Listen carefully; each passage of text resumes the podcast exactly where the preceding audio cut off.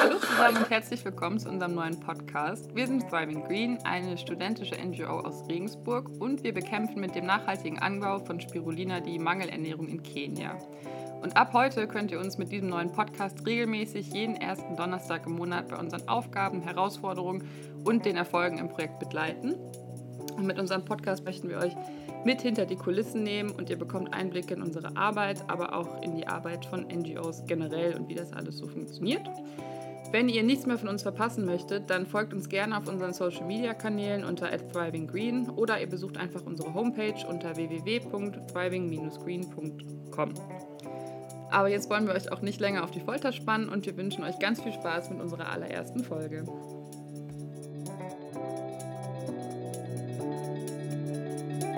Wir sind Thriving Green und das ist unser Podcast.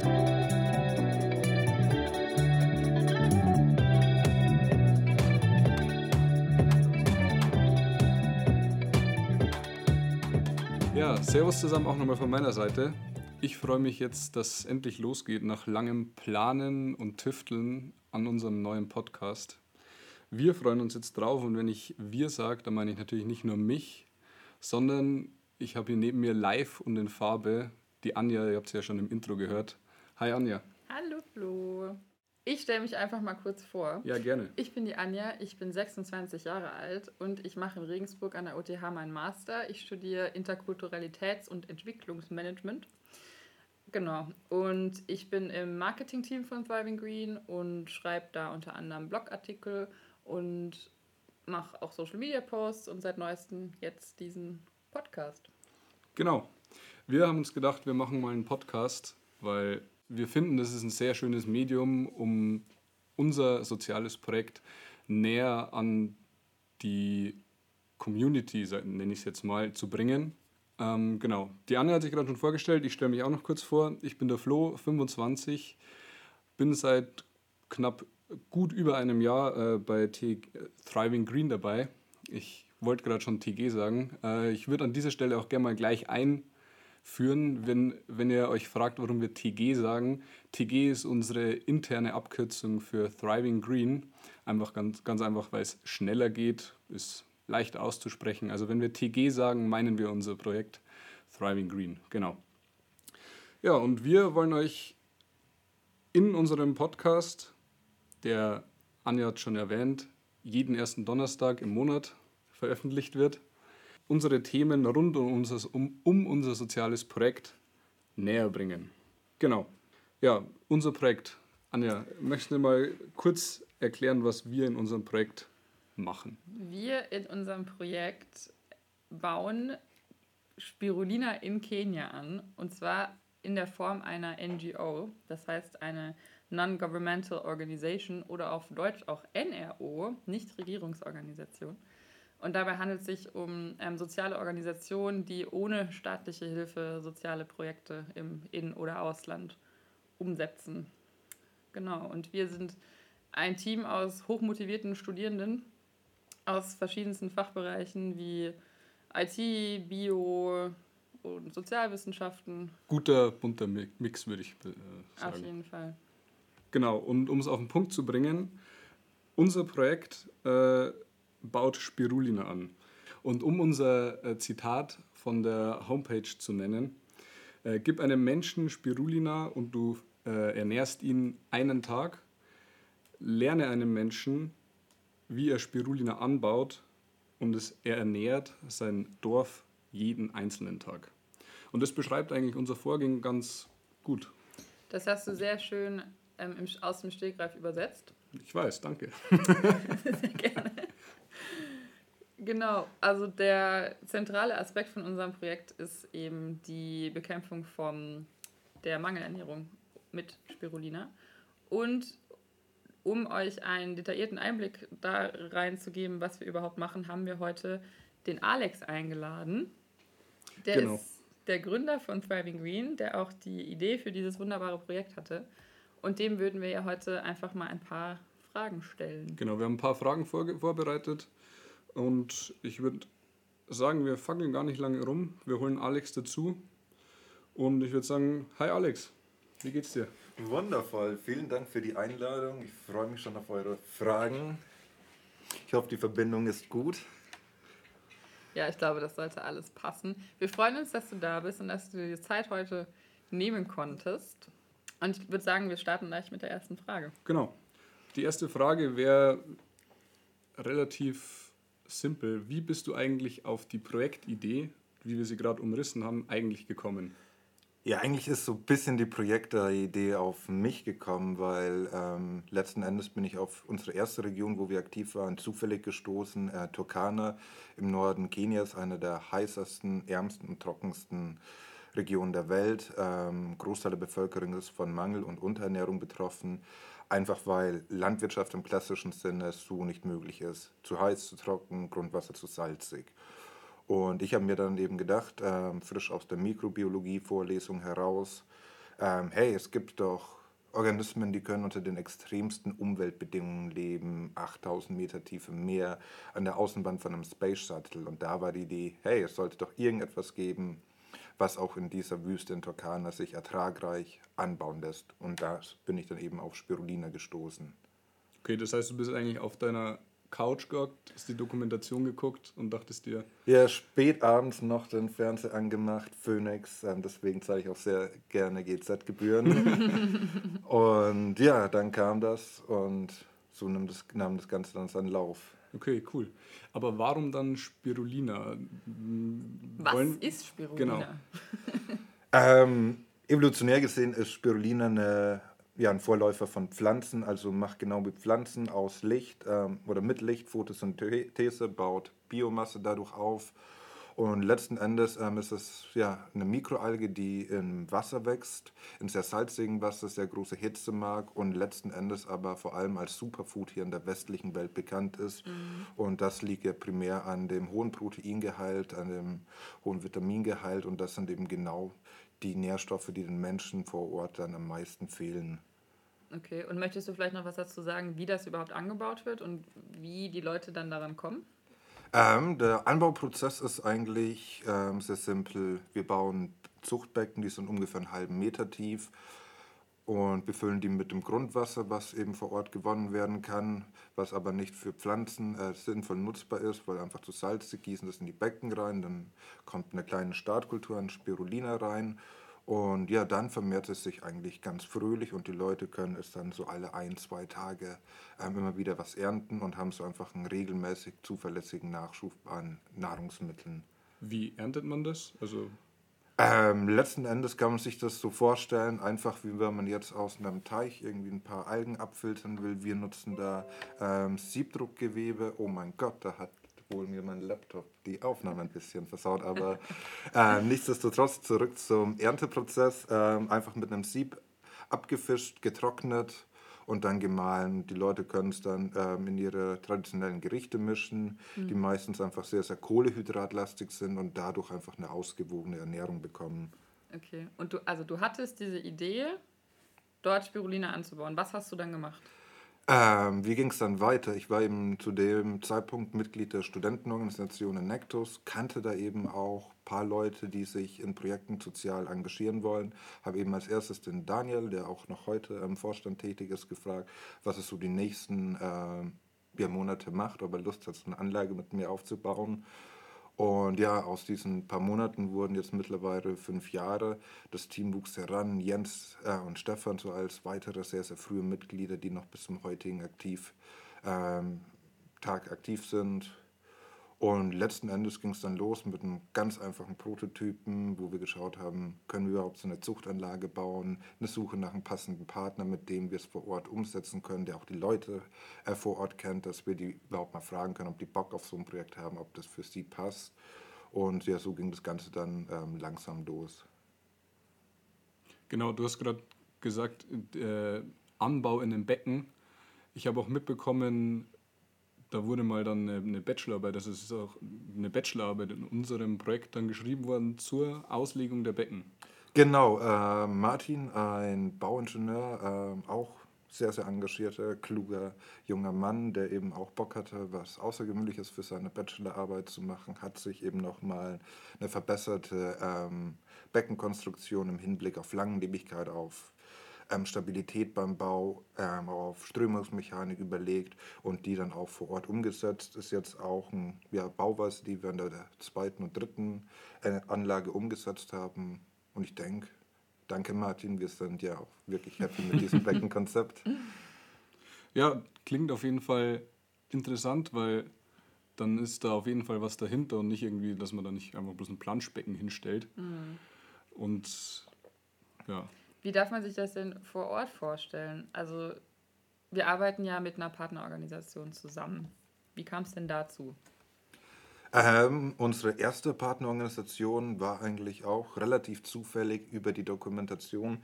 Turkana muss man sich wirklich ähm, so vorstellen, das ist weniger erschlossen, es gibt kein fließendes Wasser, es gibt keinen Strom. Ähm, die Leute leben in kleinen Hütten auf Stöcken und sehr, sehr, hier würde man sagen, minimalistisch, aber in bitterster Armut. Und eine der wenigen ähm, Organisationen, die wirklich ähm, vor Ort aktiv ist und Strukturen bietet, ähm, ist dort eine katholische Mission. Die kam eben auch in der Dokumentation vor.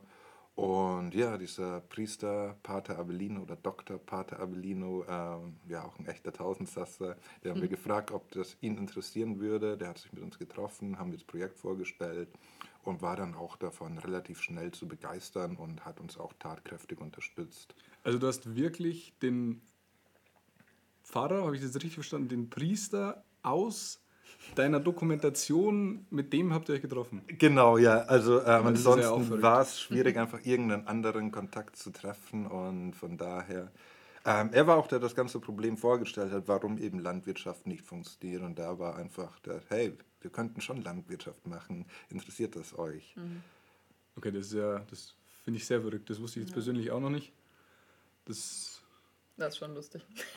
äh, wie, wie- hast du den ko- kontaktiert? Weil das interessiert mich jetzt gerade. Ja. Du siehst den und dann, aber wie kontaktierst du den? Also wie hast du, bist, wie bist du an den rangetreten? Wie bist du an den rangekommen?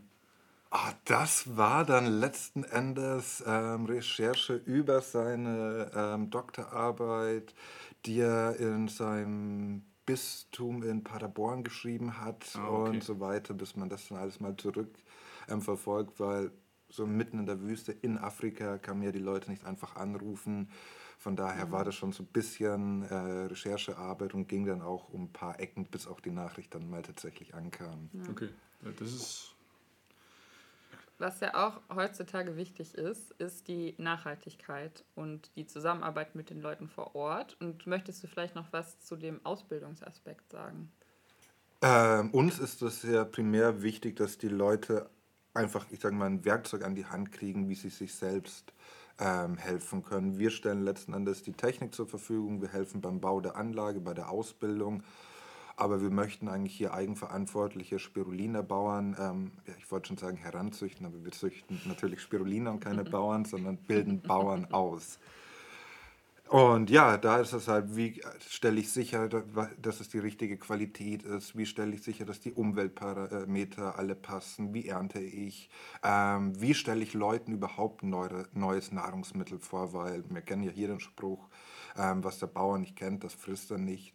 Und ja, auch, ich glaube, das ist ein Spruch, der global gilt.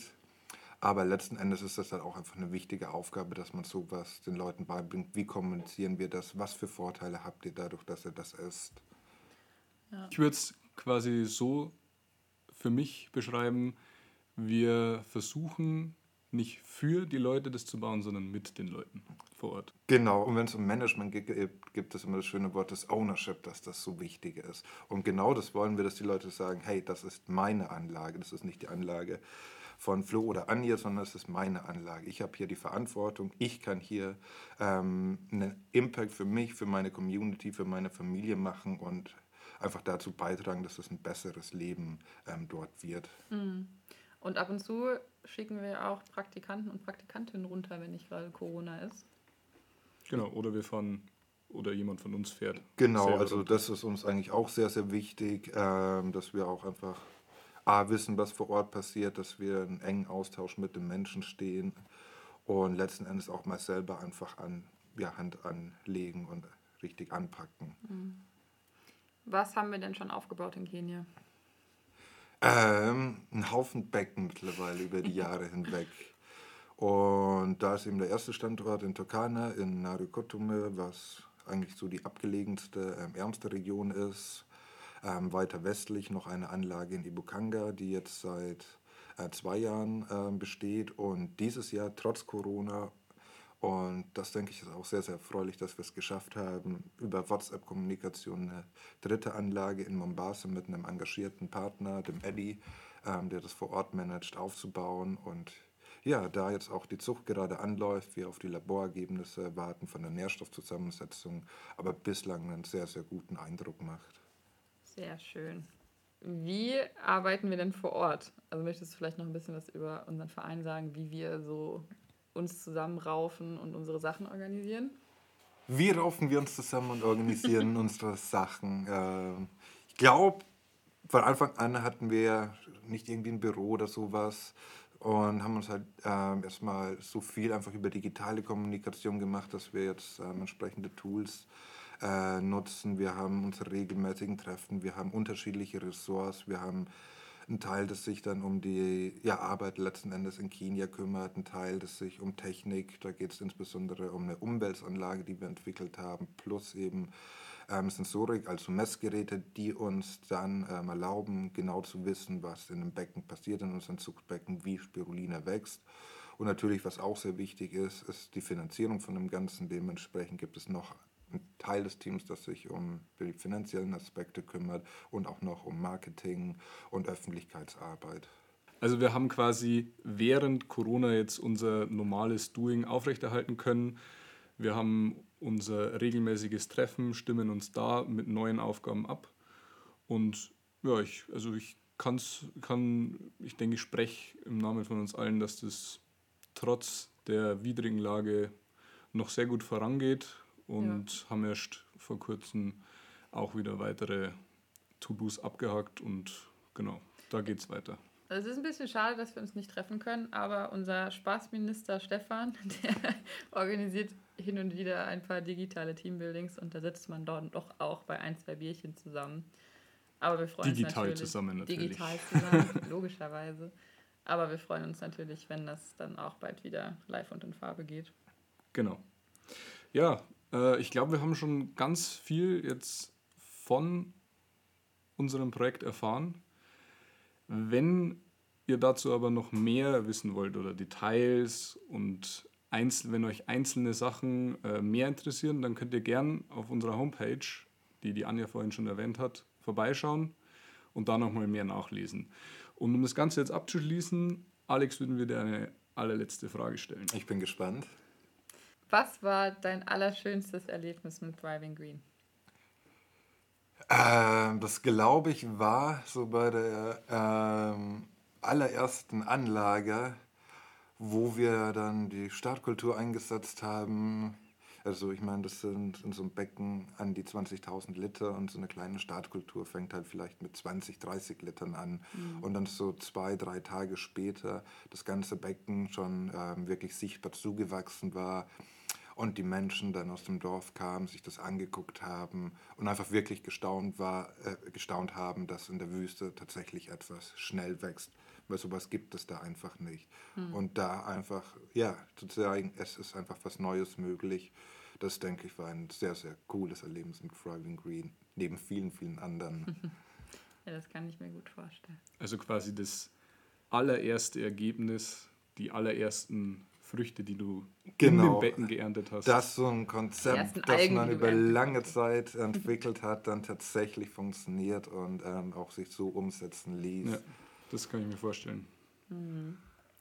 Ja gut, dann äh, vielen Dank, dass du dir die Zeit genommen hast. Danke für die Einladung, danke für Sehr die Moderation, gerne. die spannenden Fragen. Und eine Bitte hätte ich noch, Alex an dich.